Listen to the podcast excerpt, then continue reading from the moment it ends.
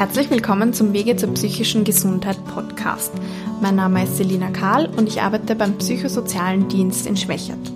Für die zwölfte Folge habe ich mit Psychiaterin und Psychotherapeutin Heidrun Ziegler über die verschiedenen Berufsgruppen im Psychiatrie-Kontext gesprochen. Viel Spaß beim Zuhören. Hallo Heidrun, danke, dass du dir Zeit genommen hast, heute mit mir einen Podcast aufzunehmen. Kannst du dich mal selber vorstellen, bitte? Ja, hallo, danke für die Einladung. Äh, mein Name ist Heidrun Ziegler. Ich bin Fachärztin für Psychiatrie und Psychotherapeutin. Mhm. Darum geht es eigentlich eh heute. Das hätte vielleicht schon eine Einstiegsfolge sein sollen. In der Folge soll es darum gehen, wer eigentlich was macht. Mhm. Was ein Psychiater macht, was ein Psychotherapeut oder Psychotherapeutin macht, was ein Psychologe oder Psychologin macht, weil da gibt es einige Unklarheiten. Vielleicht kannst du mhm. da heute ein bisschen Klarheit bringen.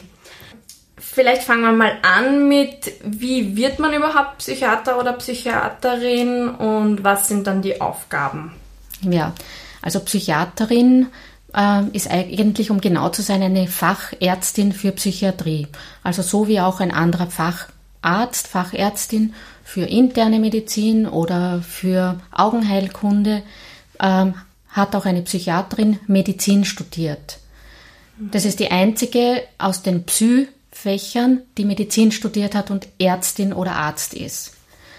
Das heißt, nach dem Medizinstudium kommt eine Facharztausbildung im Krankenhaus. Und dann ist man Facharzt, Fachärztin für Psychiatrie.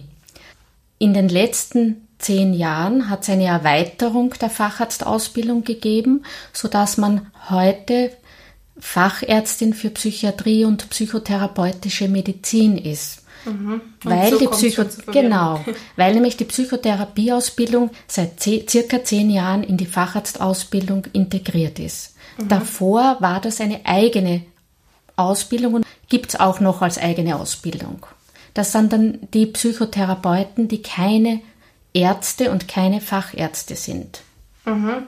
Woher würde man das wissen? Einfach nur von der, von der Bezeichnung, die einfach auf der Visitenkarte steht. Oder wenn da nichts ja. mit Arzt oder Facharzt steht, ist genau. das jemand, der nur unter Anführungszeichen Therapeut ist?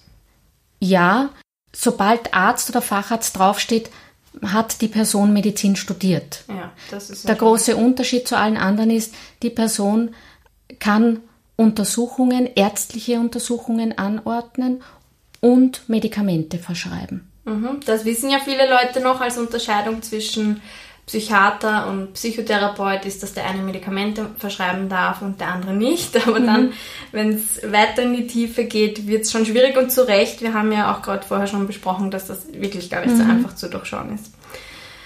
Okay, und du bist jetzt, du hast schon gesagt, du kannst also medizinische ähm, Untersuchungen anordnen. Also du bist für alles zuständig, was wirklich ärztliches und medikamentöses. Ja, natürlich, wenn irgendwas nicht in mein Fachgebiet fällt, weil ähm, viele psychische äh, Symptome können auch durch körperliche ähm, Störungen, Erkrankungen ausgelöst sein. Also wenn etwas nicht in mein Fachgebiet fällt, dann verweise ich weiter. Zum Beispiel an den Internisten, weil möglicherweise eine Herzrhythmusstörung vorliegt. Oder, oder an den Rheumatologen, weil mit der Medikation möglicherweise irgendwas nicht passt mhm. vom Rheumatologen. Also die möglicherweise psychische Symptome macht. Ja. ja. Aber was dann viele Leute, glaube ich, schon verwirrt, ist, dass die Psychiater ja natürlich viel auch nur wieder unter Anführungszeichen reden mhm. und fragen. Und da ist schon die Verwirrung, ist der jetzt, äh, macht der jetzt auch Therapie? Also im klassischen Gesprächstherapie-Sinn oder nicht? Ist möglich, ist eine Frage der Vereinbarung. Ja. Mhm. Ein Psychiater, Psychiaterin hat, so wie auch alle anderen, zuerst einmal ein Erstgespräch. Ich kann mir als Fachärztin einen Überblick verschaffen, äh, worum, worum geht's da? Ist es möglicherweise eine organische Erkrankung? Ist es eine psychische Erkrankung? Geht es darum, will die betreffende Person in erster Linie es bei, der, bei einer medikamentösen Behandlung belassen oder braucht es keine Medikamente und geht es darum, ähm, in eine Psychotherapie zu gehen oder etwas an den Lebensumständen zu verändern. Psychotherapie ist halt die Frage, hat die Person vielleicht schon jemanden, wo sie in Therapie ist und geht es nur um eine medikamentöse Zusatzbehandlung? Das ist, das, da muss man dann drüber reden. Ja. ja. Aber das ist, glaube ich, auch ganz gut, dass du das erwähnt hast. Also, wenn jemand zu dir kommt und noch nie bei einem Psychiater oder Psychiaterin war ähm, und sagt, er bräuchte Hilfe, irgendwas passt nicht, er oder sie möchte aber keine Medikamente nehmen, dann sagst du nicht, na gut, dann tschüss, oder? Also, Nein. das ist nicht unbedingt also das Nein. ist ein Teil, das kann eine mögliche Therapie sein, aber das ist nicht die einzige. Nein, das ist nicht die einzige, ja. ähm, weil psychische Erkrankungen haben ja viele Faktoren.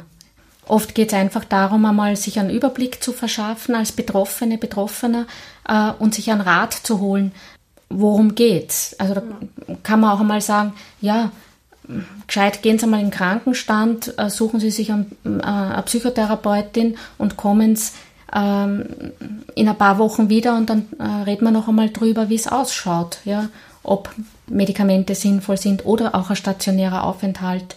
Medikamente sind nur ein kleiner Teil, ja, auch einer halt psychiatrischen aus. Behandlung. Ja. ja. Kommt wahrscheinlich auch immer aufs Krankheitsbild an, da können wir genau. jetzt nicht so genau ins Detail gehen. Wir wollen ja jetzt darüber reden, wer eigentlich wer ist und mhm. wer was macht. Und jetzt im Unterschied zu einem Psychiater, was macht ein Psychotherapeut? Psychotherapeuten, Psychotherapeutinnen ähm, müssen keine Ärzte sein. Sie müssen nicht einmal mit äh, Psychologie studiert haben. Das sind eigene Ausbildungen. In Österreich gibt es an die 30 verschiedene Arten äh, von psychotherapeutischen Methoden. Psychotherapeuten behandeln psychische Erkrankungen mit verschiedenen Methoden, vor allem verbale Methoden, also Gespräch, aber dann gibt es ganz viele andere Möglichkeiten, Gestalttherapie, Hypnotherapie, Psychoanalyse.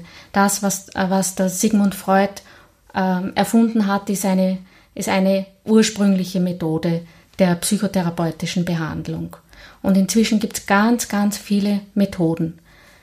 Ähm, Psychotherapeuten Therapeutinnen behandeln psychisch kranke Menschen, aber auf jeden Fall nicht mit Medikamenten. Das können sie nicht.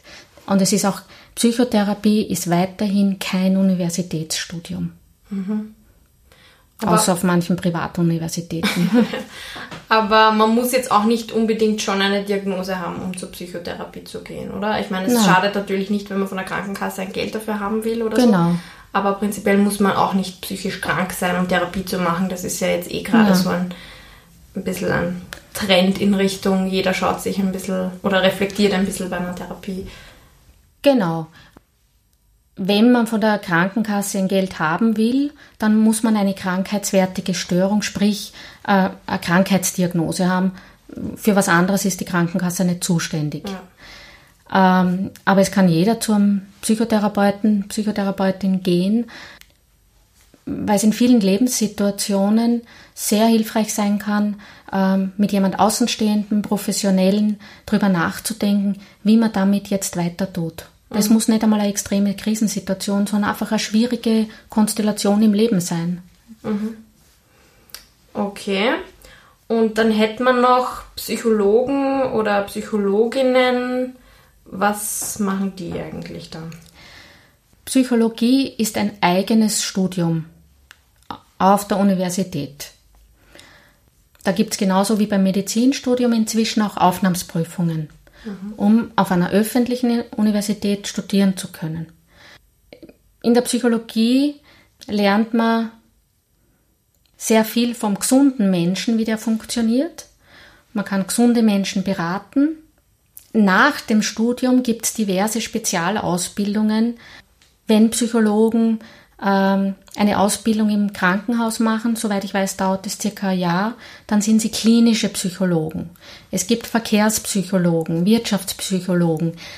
Die arbeiten vor allem mit, auch mit verbalen Mitteln und auch mit Tests und versuchen außerhalb von medizinischem Diagnostik, Menschen zu behandeln, zu beraten. Ist oft nicht so einfach, das zu unterscheiden. Mhm.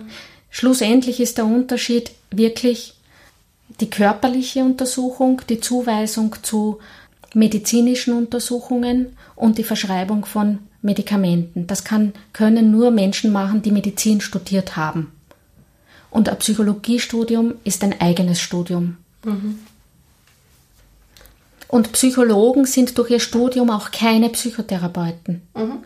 Also der große Unterschied äh, zu Psychotherapeuten ist, äh, Psychotherapeuten haben äh, in ihrer Ausbildung drin sehr viel Eigentherapie und Selbsterfahrung. Das ist im, weder im Psychologiestudium noch im Medizinstudium, aber in der Psychiatrieausbildung ist es inzwischen drin. Mhm. Ja.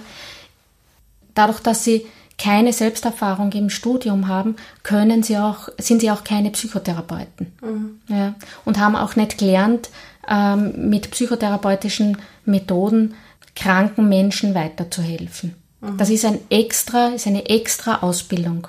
Mhm. Psychotherapie. Also wenn jemand Psychotherapie machen will, tut er gut daran, ihm nachzuschauen, ob die betreffende Person auch wirklich Psychotherapeutin ist Schlussendlich steht es im Verzeichnis vom Bundesministerium für Gesundheit, gibt es eine Liste der ähm, zertifizierten Psychotherapeuten. Mhm. Ja. Okay. Psychologen müssen auch, also es können auch Psychologen Psychotherapeuten sein, aber dann haben sie eine zweite Ausbildung gemacht. Mhm. Eine zusätzliche. Okay, nicht automatisch. Ja. Mhm. Wenn wir jetzt mal ein praktisches Beispiel hernehmen. Eine Person merkt, ihm oder ihr geht es nicht gut man denkt sich, man könnte mal mit wem drüber reden, das würde vielleicht helfen. An wen wendet man sich? Oder braucht man alle drei Berufsgruppen? Mhm. Wo würde man zuerst hingehen? Ist unterschiedlich. Also ein üblicher Weg ist, also viele gehen immer noch zum praktischen Arzt. Das ist auch gut so. Praktischer Arzt kann sehr wohl das Körperliche mal abklären. Also wenn, nehmen wir mal ein einfaches Beispiel, Angstzustände, schlecht schlafen können. Mhm. Ja? Die meisten gehen zuerst zum praktischen Arzt. Praktischer Arzt kann einmal die ersten Untersuchungen einleiten, also Blutabnahme, vielleicht passt ja was mit der Schilddrüse nicht und so weiter. Ja? Wenn der praktische Arzt sagt, es ist körperlich alles in Ordnung, das muss ja wohl was mit der Psyche zu tun haben, dann kommt der nächste Schritt. Wenn es sozusagen, mm, wie soll ich es nennen, wenn es von der Symptomatik her nicht so schwer ist, dann ist eine Psychotherapie angesagt. Oder auch eine psychologische Beratung. Das hängt jetzt von dem, von der ersten Person ab, wo die, wo der Mensch äh, in der Krise hinkommt. Ja? Mhm. Und dann geht es darum, ist es damit, wird es damit besser? Ist, kommt man da bei der Person gut an mit den therapeutischen oder den Beratungsgesprächen?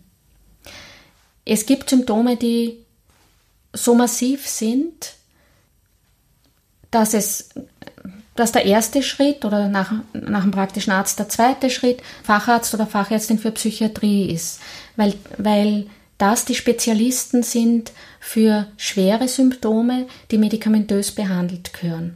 Mhm. Oft kommen Menschen auch zuerst zu einem Psychotherapeuten, machen eine Psychotherapie. Also ich habe viele äh, Psychotherapeutinnen als Zuweiserinnen, äh, wo die Betroffenen vielleicht schon ein halbes Jahr in Behandlung sind und dann wird es aber schlimmer, weil noch irgendwas dazukommt und, und dann kommen die Personen zu mir, ich schaue mir das an, gebe ihnen vielleicht ein Medikament und sie machen weiter ihre Psychotherapie bei der Psychotherapeutin. Mhm. Ja. Das wäre so ein üblicher Weg. Mhm. Über einen praktischen Arzt oder auch über eine Beratungsstelle, wie es der PSD ist. Zuerst über die Sozialarbeiterinnen und wenn es notwendig ist, wenn psychische Symptome da sind, die, die auffällig sind, quälend sind, dann zur Fachärztin für Psychiatrie. Mhm.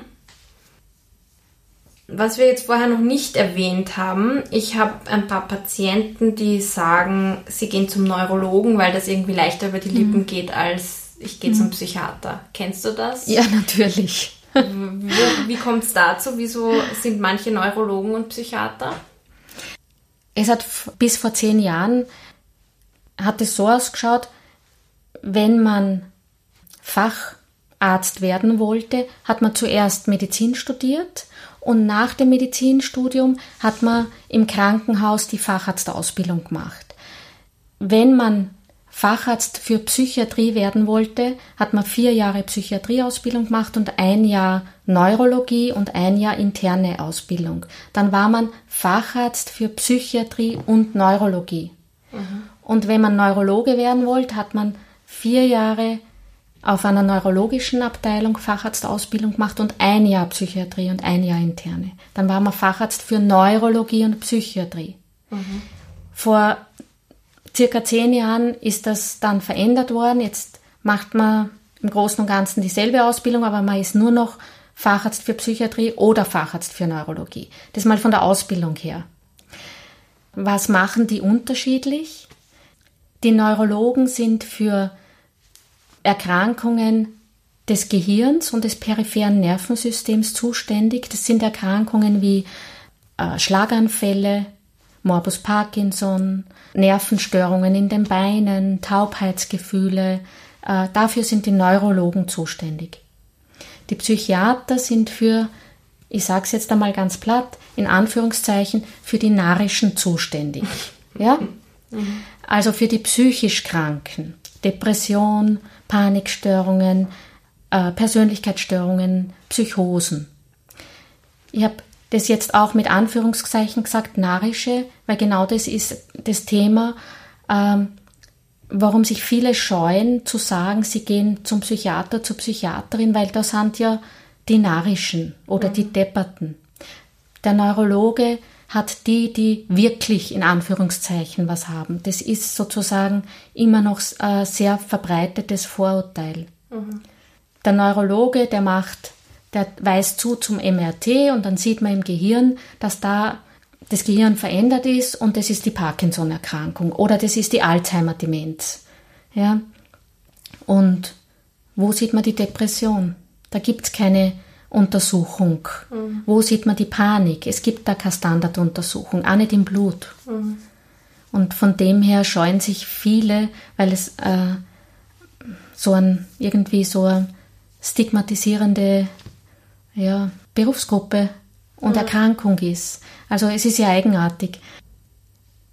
So wie das halt ist mit Stigma, die Betreffenden, die eine psychische Erkrankung haben, fühlen sich stigmatisiert und manchmal greift, ist es für manche halt auch die, die Helfenden, die da im Umkreis sind, werden gleich mit stigmatisiert. Also mhm. am besten nicht, nicht ankommen, weil das könnte ja infektiös sein. Mhm. Sage ich jetzt einmal mit einem bisschen ironisch. Ja. Naja, deswegen gibt es ja jetzt viele Anti-Stigma-Kampagnen, um ja. das hoffentlich ein bisschen normaler unter Anführungszeichen zu machen. Also Genau. Wir haben auch in der letzten Folge mit der Alex Lang habe ich darüber mhm. geredet, dass sie, sie gar nicht versteht, warum, wenn man sich das Bein bricht, automatisch natürlich zum Arzt geht oder zum mhm. Orthopäden oder sonst so hin und wenn man eine Depression hat, sich denkt, nein, das muss ich alleine schaffen oder das, das schauen wir, mhm. warten wir jetzt mal ab. Ja, stimmt, das ist eigenartig, sollte, ja. ja. Sollte nicht mehr so sein in der heutigen Zeit. Mhm. Okay, dann kennen wir uns jetzt mal ungefähr aus, wer da was macht. Lohnt es sich eigentlich drauf zu schauen, ob, ob das jetzt hauptsächlich ein Neurologe ist oder ein Psychiater oder gibt es da jetzt eh keine Unterscheidungen mehr? Doch, die Unterscheidungen sind inzwischen deutlicher denn je. Okay. Ich würde dringend empfehlen, wenn ich eine, jemanden, also wenn jemand eine psychische Symptomatik hat, also sowas wie Angst, Zwänge, Schlafstörungen, obwohl Schlafstörungen sind ein bisschen an der Kippe, aber vor allem, wenn irgendwas mit Gefühlen im Durcheinander ist, Krise, ja, eher zum Psychiater zu gehen, Facharzt für Psychiatrie. Man kann auch zum Facharzt für Neurologie gehen. Die Behandlung sollte dann aber, wenn klar ist, es handelt sich um eine Depression oder um eine Zwangsstörung oder um eine Essstörung, äh, sollte Richtung äh, Facharzt für Psychiatrie gehen. Äh, ich als Fachärztin für Psychiatrie werde auch niemanden mit Morbus Parkinson oder einen Schlaganfall äh, behandeln, weil ich da Karotine habe. Ich habe es zwar mhm. mal gelernt, aber ich habe Karotine. Ja. Mhm. Das schicke ich weiter zum Neurologen. Ja. ja. Okay, und weil du jetzt schon so schön Routine gesagt hast, äh, wie sieht denn ein typischer Arbeitstag von dir aus? Oder gibt es gar keinen so typischen, dass man das sagen könnte? Ja, typisch. ich arbeite auf der einen Seite im BSD und auf der anderen Seite in der Wahlarztordi. Mhm. Ähm, Im PSD und auch in der Wahlarztordi sehe ich Patienten, halbe Stunde bis eineinhalb Stunden, je nachdem. Im PSD, dadurch, dass er Team ist, gibt es natürlich auch Teambesprechungen und Supervision. Das habe ich in der Wahlarztordi nur, wenn ich es mir selber einteile. Bin großteils mit Patienten beschäftigt, zum geringen Teil mit ähm, organisatorischem oder bürokratischem. Das ist im PSD ein bisschen anders, ähm, weil man da doch ähm, sehr mit Dokumentieren beschäftigt ist, äh, auch aufgrund schwerer kranker Menschen viel auch mit anderen Institutionen zu tun hat, mhm. sehr viel vernetzen muss, auch viel Befunde, Berichte schreiben, Anträge ausfüllen. Also damit, damit bin ich sehr beschäftigt, in, auch im BSD. Also mhm. ich würde sagen, meine Arbeitszeit direkt mit Patienten ist in der Wahlarztordi sicher 90 Prozent mit Patienten, 10 Prozent Bürokratie oder rundherum. Im BSD sicher nicht mehr als 50, 55 Prozent direkt mit Patienten. Alles andere ist Dokumentation und alles mögliche Schreiben und ähm, auch Teambesprechungen, was auch notwendig ist. Ja. Mhm. Und wer braucht diese ganzen Bestätigungen oder also die Doku, ja gut, das ist wieder was ja, anderes. Ja, das ist klar. Die ganzen, wenn Menschen länger krank sind oder schwerer krank und aus dem Arbeitsprozess rausfallen, über äh, kürzere oder auch ähm, über lange Zeit, dann ist immer die Frage, wo kommt das Geld her, wer zahlt. Mhm. Krankenstand heißt, die Krankenversicherung muss Krankengeld zahlen. Wenn es länger dauert, wollen die aber eine Bestätigung, dass die betreffende Person nicht arbeiten kann und krank ist. Mhm. Und da müssen die äh, kranken Menschen spätestens nach einem Monat zum Chefarzt gehen und sich und auch den Befund zeigen, dass sie krank sind.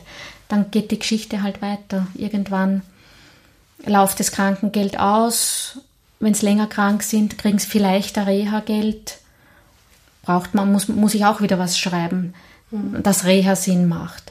Müssen auch wieder zu einer Begutachtung, äh, das wird bewilligt oder abgelehnt. Mhm. Ähm, AMS, Bundessozialamt für alle möglichen, äh, ähm, also für einen Behindertenausweis etc. etc. Also das ist ganz viel ähm, Aufwand für in erster Linie die äh, finanzielle Absicherung von Menschen, die krank sind, damit sie die Zeit haben, gesund zu werden. Mhm. Ja. Glaubst du, liegt es das daran, dass es eben meistens länger dauert, eine psychische Erkrankung, als jetzt eine Grippe, sage ich jetzt mal? Oder liegt es daran, dass man das so schlecht feststellen kann und nicht irgendwelche Entzündungswerte oder Röntgenbilder oder so als Beweise hat? Oder müssen andere Fachärzte genauso viel dokumentieren und schreiben wie du? Andere Fachärzte müssen genauso viel so, schreiben, okay. ja ähm, wenn die Patienten länger krank sind. Also Beispiel Orthopäden, ja, diese ganzen äh, Wirbelsäulenerkrankungen. Äh, wenn jemand lange körperlich schwer arbeitet, irgendwann ist das Skelett abgenutzt und die Menschen können in dem Beruf nicht mehr arbeiten, bekommen aber auch nicht die Krankenstände und die Therapien, die es brauchen und die Zeit, die es brauchen, um wieder gesund zu werden. Es sind vor allem Menschen, die längere Erkrankungen haben oder wo es einfach klar ist aufgrund des Alters, der Abnützung, der Schwere der Erkrankung, dass die nicht mehr ganz gesund und ganz arbeitsfähig werden können.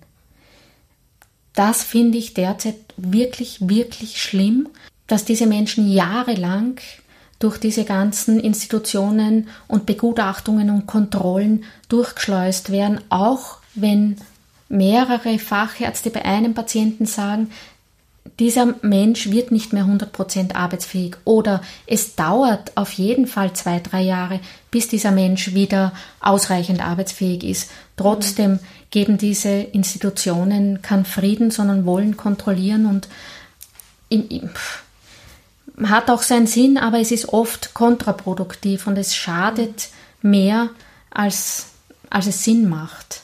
Ja. ja. Also da würde ich mir echt wünschen, dass bei Menschen, die länger krank sind, dass es da wirklich Teams aus verschiedenen Berufsgruppen gibt, die auch sagen, okay, wir sprechen uns zusammen äh, mit dem Patienten, der Patientin, wie tun wir jetzt weiter in den nächsten Jahren, was macht Sinn. Mhm. Und dass dann auch Krankenkasse, BVA oder wer auch immer da involviert ist, mit dabei sind und dass einen gemeinsamen Plan gibt. Mhm. Weil das ist oft so zermürbend, dass Menschen oft aufgrund einer ursprünglich körperlichen Erkrankung dann schwer psychisch krank, vor allem depressiv und suizidal werden, weil es einfach nicht mehr geht. Mhm. Ja. Und das finde ich unnötig, wenn man ja. das von Anfang an anders machen würde. Ja. Das ist ja auch nicht schön, insgesamt sich selber und dann auch noch vor einem Gutachter einzugestehen, ich kann das und das und das nicht mehr, ich habe die und die und die Schwierigkeiten. Mhm. Also das immer wieder zu sagen, ich kann wirklich nicht, ich kann wirklich nicht, das ist also das ist ja eh klar. und es ist demütigend auch. Ja. Es ist auch demütigend, ja. ähm, weil oft, nicht immer, aber oft passiert es wirklich, dass äh, die Betreffenden bei diesen Begutachtungen ähm, wirklich respektlos behandelt wird und ihnen unterstellt wird, ähm, dass eigentlich nur äh, Faulenzer und Sozialschmarotzer sind. Mhm. Ja. Und das ist wirklich sehr ähm, destruktiv, was die Psyche angeht. Ja. ja. Aber das ist ja leider eh auch so ein ja, Psychiatrie-Klischee, sage ich ja. jetzt. Die Leute sind, also könnten sich ja eh zusammenreißen, gerade die Depressiven halt nicht so lange im Bett bleiben und was man da immer hört, reißt dich halt ein bisschen zusammen. Ja. Da liegt es das daran, dass, naja gut, die Begutachter sind ja Fachärzte im Normalfall, aber kommt drauf so an, wo. Bei der Gebiets ja. Nein, kommt drauf an, wo. Bei der PVA, wo es ums Reha-Geld geht, sind es äh, meist, allermeistens Fachärzte. Bei der Gebietskrankenkasse, wo es um Krankenstandsbegutachtungen geht, sind es keine Fachärzte. Die haben ja. nicht einmal, äh, oft sind es Radiologen, die keine Ahnung haben ja. von, von psychischen Erkrankungen. Ja. ja. Also da ist dann einfach auch wirklich das Unwissen vielleicht ein, ein Problem. Ja. Mhm. Ja, das nicht wissen wollen, würde ich behaupten, ja. Ja. Und die Patienten wollen ja auch meistens wieder gesund sein und gehen dann dahin ja. und sagen, naja, das ist eh schon besser, das ist eh schon besser. Hoffentlich ist ja auch besser geworden in der letzten Zeit, aber der Arzt versteht es dann gleich als, na passt, dann kann man gesund schreiben, oder? Das ist oft. Ja. Ja. Ja, ein leidiges Thema. Ziemlich leidig, ja. Mhm. Ja. Ja, es funktioniert so nicht. Irgendwas muss passieren. Also, mhm. also entweder geht es immer weiter auseinander, dass auf der einen Seite die Menschen gibt, die sich auf ihrem Aus Arbeitsplatz verausgaben müssen, bis nimmer geht. Hoffentlich erst dann, wenn sie in Pension gehen. Und auf der anderen Seite die Menschen, ähm, die nur kurzfristig am Arbeitsplatz gebraucht werden, gerade in der Vorweihnachtszeit, und dann werden sie monatelang nicht, nicht braucht. Ähm, oder überhaupt nicht braucht werden, weil ihr Beruf nicht mehr gefragt ist mhm. oder weil sie zu alt sind oder das falsche Geschlecht haben, ähm, blöderweise Kinder kriegen in der Zeit. Ähm, das, das geht einfach nicht. Es darf meiner Meinung nach, und ich spreche hier als Sozialpsychiaterin mit humanistischer Grundhaltung, es darf hier meiner Meinung nach ähm, nicht sein, dass der Arbeitsmarkt, wer immer das ist, es sind immer Menschen, die dahinter stehen, dass der Arbeitsmarkt bestimmt, welcher Mensch wertvoll ist und welcher nicht. Mhm. Ja. Und ja, dagegen werde ich mich immer wehren. Und das ist ja ein generelles strukturelles Thema, eben hat schon gar nichts mehr mit Psychiatrie zu tun. Genau. Wer da aussortiert wird und wer nicht. Genau, aber in der Psychiatrie, alle, die äh, in der Psychiatrie, im Gesundheitssystem arbeiten, äh, bekommen das ganz von der Basis her mit. Ich finde es extrem frustrierend, mitzubekommen, äh, dass Menschen aufgrund ihrer Lebensumstände und ein Großteil davon ist Arbeitsplatz, krank werden. Mhm. Andere Teil ist wirklich äh, Armut, finanzielle Existenzängste und damit Wohnungsnot etc., enger Wohnraum, das macht alles auch Probleme. Ja?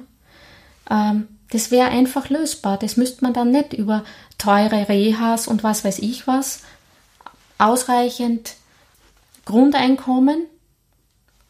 Ich sag's hier zum ersten Mal, aber sonst in meinem Leben zum wiederholten Mal. Ich bin für ein bedingungsloses Grundeinkommen für alle. Mhm. Ich glaube, dass man damit ganz, ganz, ganz viele Probleme gelöst hätte. Ja.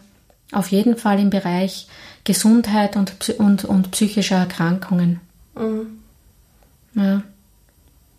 Und es ist frustrierend, äh, immer wieder das Gefühl zu haben, und das habe ich immer wieder, in meinem Beruf Probleme lösen äh, zu müssen auf der Gesundheitsebene, die woanders verbockt werden.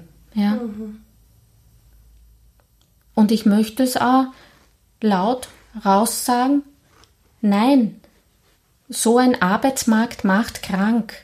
Nein, das macht psychisch krank und kommt vielleicht nicht der Wirtschaft, aber dem Gesundheitssystem und dem Staat sehr, sehr teuer. Ja, ich glaube, der Wirtschaft wird es auch besser gehen, wenn es den Leuten besser geht und alle wirklich motiviert in der Arbeit sind und nicht halb am Umfallen, oder? Naja, aber solange man die, die halb am Umfallen sind, einfach kündigen kann und frische, junge, gesunde reinnehmen kann, die dann wieder 120 Prozent arbeiten, hat die Wirtschaft kein Problem. Mhm. Aber der Staat schon. Mhm. Ja, also was es, dafür, was es da für Probleme gibt, sind wahrscheinlich eh sieben neue ja. Podcast-Folgen. Ja. Ähm, kannst du vielleicht noch ähm, zusammenfassen, nochmal jeden mit einem Satz, wer was macht und ja, also was die ganzen Psy-Berufe sind? Also, äh, Facharzt, Fachärztin für Psychiatrie ist Ärztin, hat Medizin studiert, kann äh, medizinische Untersuchungen anordnen, Diagnosen, äh, medizinische Diagnosen stellen und Medikamente verordnen. Mhm. Äh, Psychologe, Psychologin hat Psychologie studiert. Die meisten spezialisieren sich nach dem Studium in irgendeine Richtung, ähm, also Wirtschaft, Verkehr, oder klinische Psychologie, das hat noch am meisten mit der Psychiatrie zu tun. Die können auch Diagnosen stellen, aber keine medizinischen Untersuchungen und Behandlungen anbieten. Sie behandeln in erster Linie beraterisch und verbal, also mit, mit Worten. Mhm. Psychotherapie ist eine eigene Ausbildung Ursprünglich die erste war die Psychoanalyse von Sigmund Freud. Wir haben in Österreich an die 30 verschiedenen Richtungen mit Psychotherapie. Das ist eine, circa, das ist eine mindestens sechsjährige Ausbildung, privat zu bezahlen. Mit Psychotherapie werden Menschen mit psychischen Erkrankungen behandelt, aber außerhalb vom medizinischen. Ähm, ja. Ja, das ist eh schon gut zusammengefasst. Ich glaube, man kennt sich aus. Ja, danke schön, dass du da mal ein bisschen Klarheit geschafft hast. Ja, danke.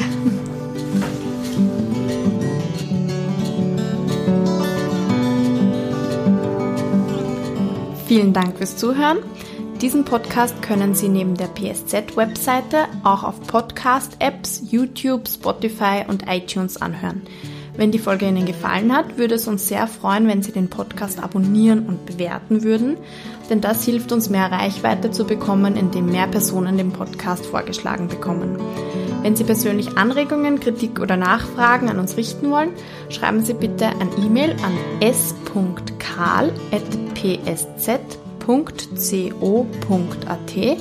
Genauere Informationen finden Sie auch auf unserer Webseite psz.co.at und in der Podcast-Beschreibung.